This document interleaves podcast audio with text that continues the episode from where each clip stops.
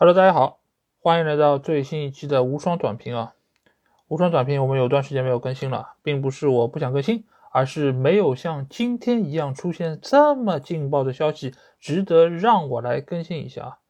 原本我是想把这期的内容放到本周的英超精华里面，但是后来我又转念一想啊，英超精华这么精华的节目里面，怎么能有这种糟粕？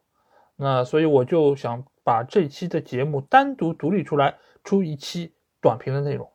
因为原本来说，昨天晚上我是看了英超联赛曼联对弗洛姆这场比赛，最后时刻加纳乔打进了绝杀的进球，非常的精彩。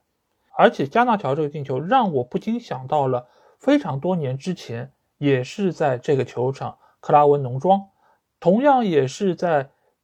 赛场的左边路有一个年轻人拿到了球之后，沿着边线一路带球内切到禁区之内，起脚的地点也和加纳乔射门的位置几乎一模一样，打进球的位置也是一样，也是直取球门的右下角，而且也是因为那个进球，使得球队在最后时刻拿到了三分。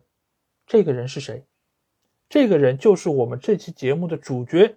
当时曼联队的七号球员克里斯蒂亚诺·罗纳尔多，但是就在加纳乔打进这个进球之后几个小时，互联网上就传出了 C 罗接受皮尔斯摩根的独家专访，整个采访有将近九十分钟。而在今天早上，则是传出了中间的一部分花絮和预告片镜头，而在这个中间有非常多劲爆的内容。值得我们来聊一聊，说一说。尽管我个人在去年年已经说了很多次 C 罗，我也不太愿意再来提及这个人，因为这个人现在几乎已经成了一个破鼓万人锤的状态。他只要但凡有一点点消息，即便不是那么负面的消息，也会受到很多球迷的穷追猛打，恨不得踩上一万只脚，几乎都成了一个政治正确的事儿。在整个足坛里面，C 罗几乎已经是等同于姆巴佩一样存在啊！就是但凡做一件事儿，我骂他就不会有任何风险，我就是站在道德的制高点上啊！但是当我看了这部分采访的片段之后啊，我还是觉得要来说一说他，因为我觉得不说一说，不吐一吐，很难让我的心态平复下来啊！因为在一早上看到这样一段东西，我真的觉得。C 罗啊，C 罗，你真的不太是个东西。我们从头来看一看这些内容，他主要说了些什么。主持人问他：“哎，是不是有人想要逼你走？”他说：“是的，不仅是主教练，还有俱乐部里面的两三个人。”那摩根又问：“哎，是不是管理层的人？”C 罗说：“是的，我感觉我被背叛了。”那这个背叛到底是从何说起呢？他从来到曼联的时候，其实我们知道。他是像天神一般降临的，整个球队其实也是对他寄予厚望的。那为什么仅仅一年多之后，他就感觉自己被背叛了呢？那显然就是经历了朗尼克以及滕哈赫之后，他觉得自己在这个球队里面的位置不保了。原先你不是承诺我核心主力位置吗？你不是承诺我会将所有俱乐部的资源都给到我吗？让我能够在场上刷数据吗？现在你怎么一下子？就不给我这些条件、这些资源了呢？当初你说的好好的，人家是小甜甜，现在叫成了牛夫人，那我怎么可以接受呢？你显然就是背叛了我们当初的誓言啊！但是你也要知道，此一时彼一时，小甜甜就是小甜甜，你变成了牛夫人，我还能够拿小甜甜的待遇来供着你吗？你已经人老珠黄了，上个赛季再怎么说，你在脸上涂涂粉。涂涂胭脂还能联赛进十八个球，这个赛季呢，打到现在仅仅只有一个进球，而且你上场的比赛一大半都是没有办法取胜的比赛，让你先发上场几乎等同于少一个人，那你还怎么指望全队给你供资源、输送炮弹，让你取得进球呢？确实，如果其他人都不进攻，把所有的球都喂到你脚下，甚至帮你把脏活累活都干了，你是能进球的，你是可以不仅只进一个球，但是球队就完了。你不能只是因为俱乐部没有履行当初的诺言，你就觉得俱乐部在背叛你。你同时也在背叛俱乐部啊，因为你已经没有那个能力来 carry 全队往前走了，你还指望球队给你一样待遇吗？没有让你减薪，已经是很厚道了。之后他又谈到了滕哈赫啊，他说我不尊重滕哈赫，因为他也没有尊重我。如果你不尊重我，那我就永远不会尊重你。哎，这个话听上去是不是有点拗口啊？尊重来尊重去，到底是先有鸡还是先有蛋啊？是你不尊重我，我不尊重你，是你先出轨，所以我才出轨。这个事儿其实我觉得，在这个点上来说，你已经很难扯清楚到底是谁先不尊重的谁。但是现在从我们可以看到的诸多信息来看，滕哈赫最起码在明面上是给足了你 C 罗面子。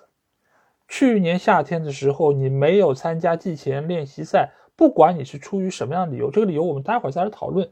你没有来参加季前训练，意味着你是主动放弃了和球队合练机会，你也没有办法能够在第一时间里面融入到球队之中。不管你的本意是想在夏天就离开球队，还是说我真的家里有事修空调等等，那不管出于什么，滕哈赫没有说过你一句坏话，他在场面上一直说的是 C 罗是我们队伍中不可或缺的一员。我觉得这个话说的非常非常的有情商，而且也是给足了你面子。你如果认为这个是不尊重，那我觉得 C 罗你做出来的事儿就不能用不尊重三个字来形容了。因为无论是罢训，还是早退，还是在场上摊手，以及在场外各种各样的不恰当言论，其实都严重影响到了整个俱乐部的团结，而且也让俱乐部的声誉。受到了极大程度的影响，更何况滕哈赫对你所做的不过就是认为你的能力达不到他想要的程度而已。一个教练对于一个球员的评判，自然有他的标准，自然有属于他个人很主观的地方。如果你觉得你没有办法接受滕哈赫这套执教理念，那你大可以离开球队。但是现实就是你没有办法走。没有办法走这件事情，不是滕哈赫造成的，因为俱乐部至始至终都向你敞开着大门。你只要能够找到卖家，你只要能够说有一家俱乐部愿意要我，球队是可以允许你走的。但是你这个时候却把情绪发在谁的身上？发在了主教练的身上。你主教练有眼无珠啊！我五金球先生多强的能力啊！上赛季十八球。这赛季你敢让我打替补？你知道上一个让我打替补的教练是什么后果、什么下场吗？那就是俱乐部听了我的话，将他扫地出门了。尽管我之前根本都没有听说过他，但是这件事情仍然是让我觉得大快人心啊！哎，这里就说到是朗尼克啊，他对朗尼克评价是什么？他说：“如果你连教练都算不上，又怎么可以执掌曼联队？”我甚至之前都没有听说过他，我真的不明白啊！曼联队请一个主教练，居然要以你有没有听到过他来作为标准？你没听到过就不能当教练了？你没听到过就不能指挥你 C 罗了？你没有听到过就不能把你噎得一愣一愣的？我也是第一次听说有人把自己没听说过、不了解、不知道。说的这么理直气壮，你没有听说过的事儿多了，尤其是作为你业内的这些人，这些事儿，你如果不知道、没听说过，只能说明什么？只能说明你头发短，见识更短。难道在你心目中，只有爵爷福格森才有资格来执教曼联队吗？你不妨去问一下福格森，他敢说他没听说过朗尼克吗？你可以去问一问克洛普，问一问图赫尔，他们这些欧冠的冠军教练，他们有没有听说过朗尼克呢？他们不但听说过朗尼克，他们还从朗尼克的执教理念中受益良多。其实大家也可以看到，C 罗刚才说的这些话，无论是对滕哈赫还是对于朗尼克，其实都缺乏基本的尊重。他总是口口声声的说。教练没有给予他足够的尊重，但其实他又曾几何时给过任何人尊重的？包括接下来他要提到的这个他的前队友鲁尼啊。鲁尼因为在前一段时间社交媒体上对于 C 罗的不少的行为提出了自己的看法，当然更大程度上是一些贬义的看法，所以 C 罗在这个时候也谈到了对于鲁尼的看法。他说：“哎，我不知道他为什么这么批评我，可能因为他退役了，我还在踢高水平的比赛，我不会说自己比他更好，但这就是事实。”这句话说明什么？他觉得鲁尼批评他是因为他妒忌他。现在还在踢高水平比赛，而他已经退役了，没有球可踢了。我觉得还能有比 C 罗更白眼狼的人吗？鲁尼当年不说比 C 罗的天赋更高吧，最起码在一开始也是和他齐名的最有潜力的年轻球员。之后为了捧红你 C 罗，才甘心在福格森的麾下打到中场位置。给你腾出了更多进攻的空间、刷数据的空间、进球的空间、展现个人能力的空间，才使得你最终可以取得如日中天的成就。你的五个金球，不说中间的一个，有一半的功劳是他吧？最起码他也是付出了牺牲，才让你可以得到这样的荣誉。你怎么可以？How dare you！你是多么冷血才能够说得出这样的话？而且你不要忘记，当年正是你在赛场上耍的小手段，才让鲁尼被红牌罚下。而且你在比赛场中对着教练席眨眼的那个举动，被所有的英国媒体、被所有的英国球迷都看在眼里。是谁选择原谅了你？是谁表现出了大度接纳了你？让你能够在最短的时间里面回到球队之中，是鲁尼呀，是他从一开始就没有深究这个问题，他也没有怪罪于你，他觉得是各为其主。这个并不是说他心里不知道痛苦，不知道是你耍的这些诡计，而是他本身就是一个很单纯的人，而在这件事情上，他只是说出了实话而已。为什么他不能提出批评呢？我不明白了。你既然做了这些事儿，有人可以不追究，有人甚至可以表扬你是真性情、敢做敢当，那为什么不能有人批评你呢？你如果做的这么理直气壮，你为什么接受不了别人的批评呢？还会觉得别人是以小人之心在夺你这个君子之腹啊？你这个气量，这个心眼得要小到什么样的程度？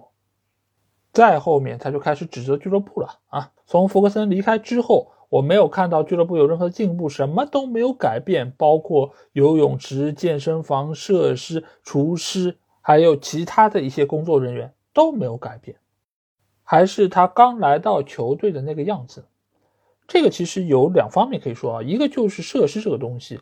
确实，曼联在最近一段时间，他们对于自己的训练设施、它的场地没有进行大规模的修缮，这个和曼城以及其他一些球队有比较大一个区别。它也确实从之前欧洲最领先、最先进的训练设施变到现在来说，你不能说是最差吧，最起码是处在一个平均值上。这确实和现在豪门的一个身份是有所背离啊。但是这个中间，我相信也不是没有任何改变。就比如说。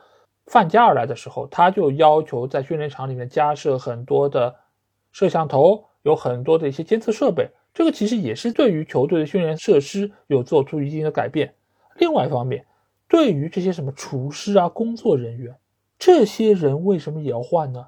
你是觉得你刚来的时候他们还是比较年轻、非常靓丽的一个状态？你过了十几年回来，哎，发现他们变老了，你还是希望能够看到更加年轻的厨师来为你服务吗？我觉得这个没有必要，而且曼联俱乐部一直以来，我们说什么？我们一直非常赞扬他的人情味。什么叫人情味啊？就是我可以容忍你一个年纪很大的球员继续在俱乐部里面工作，或者说你如果想要转会，我也不会设置太多的障碍，比如说降低转会费，让你可以在下一个俱乐部拿到更高的工资。所以，我们其实也可以设想，他对于俱乐部内部的员工，如果你自己不想走，我肯定不会过多的苛责你，或者说，我不会主动的来炒掉你。曼联俱乐部不是那种非常务实的，或者说是那种非常激进的俱乐部。既然这些工作人员他是陪伴着曼联俱乐部一步一步成功起来，那又有什么理由让他们走人呢？只是因为最近十年都没有拿到联赛冠军吗？只是因为你觉得是这个厨师做的东西不好吃，使得球员没有办法展现出夺冠的实力吗？我觉得莫名其妙。你当然可以提出你对于很多硬件设施的问题，那这个可以内部再协商。但是从各方的消息，我们都知道俱乐部并不是在任何方面都没有进步的。而另外一方面，你还说到我是听从了福格森爵士的要求，说你不能去曼城，你要来到曼联。好，我来了。而且你也说到，福格森爵士比任何人都清楚俱乐部没有走上该走的路。那我个人觉得，如果福格森真的觉得曼联没有走上该走的路，那也应该由他来说，而不是借你的口来说他的话。来表你的意，而且也没有人是瞎子，所有人都知道这几年曼联队经历了什么，他有很多的问题，俱乐部确实没有走在一个完全正确的道路上。但是也正因为大家都不是瞎子，所以才能看到你 C 罗来到球队之后，让这条路走得更歪了。而在这个赛季，滕哈赫入主之后，球队慢慢的回到了正轨，而这个正轨是你所不愿意看到的。所以到底是谁瞎了呢？你还说是有一些内在的东西阻碍了曼联俱乐部达到像曼城、利物浦甚至于现在阿森纳一样的高水平。但是你有没有想到一件事儿？这些球队是怎么走到今天这样一个高度的？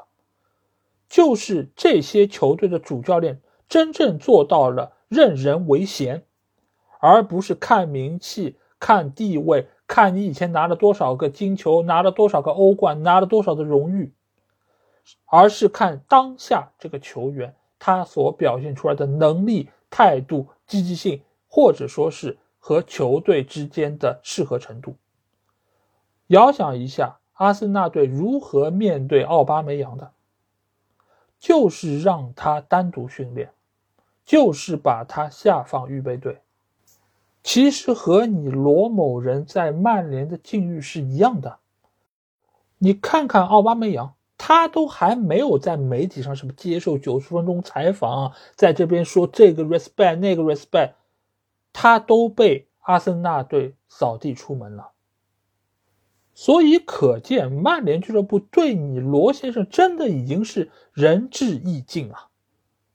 而且阿森纳队能够走到现在这个程度，在积分榜上领先第二名五分，怎么做到的？就是阿特塔真正可以做到，说我教练想用你就用你，而且没有任何一个球员敢说我不参加季前训练，随意早退，随意罢训，没有的，这种事情不会出现在刚才说到的曼城、利物浦、阿森纳队都不会出现。假设你去年没有来到曼联，你真的去到曼城，我跟你说，今天你要说不 respect，就不是滕哈赫，而是瓜迪奥拉。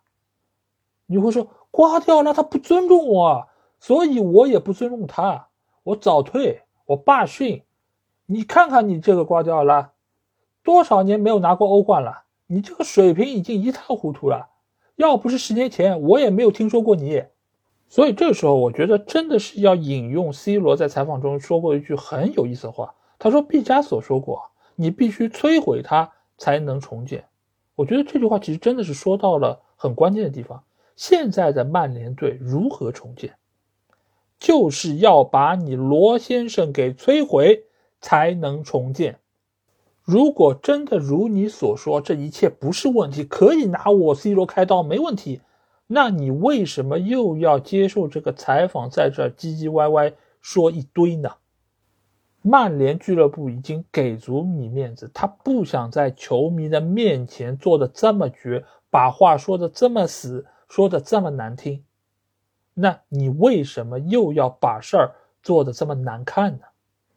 采访的最后，他还打了一点感情牌，因为在去年他和 Georgina 的一个新生儿是在四月份夭折了，所以其实当时他是受到了比较大的一个打击，而且他的比赛状态各方面确实是受到了一定的影响，而且俱乐部以及球迷都对于他遭受这一切是表示非常的心痛。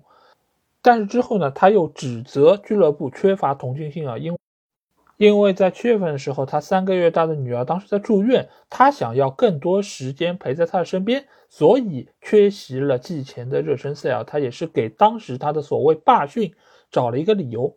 那为什么我说这是一个理由呢？因为在这个中间，他说错了两点。第一点就是，无论他当时给了俱乐部怎样的一个理由，俱乐部当时是接受的。他也是同意了，说啊，你就不来就不来吧，我们之后再说。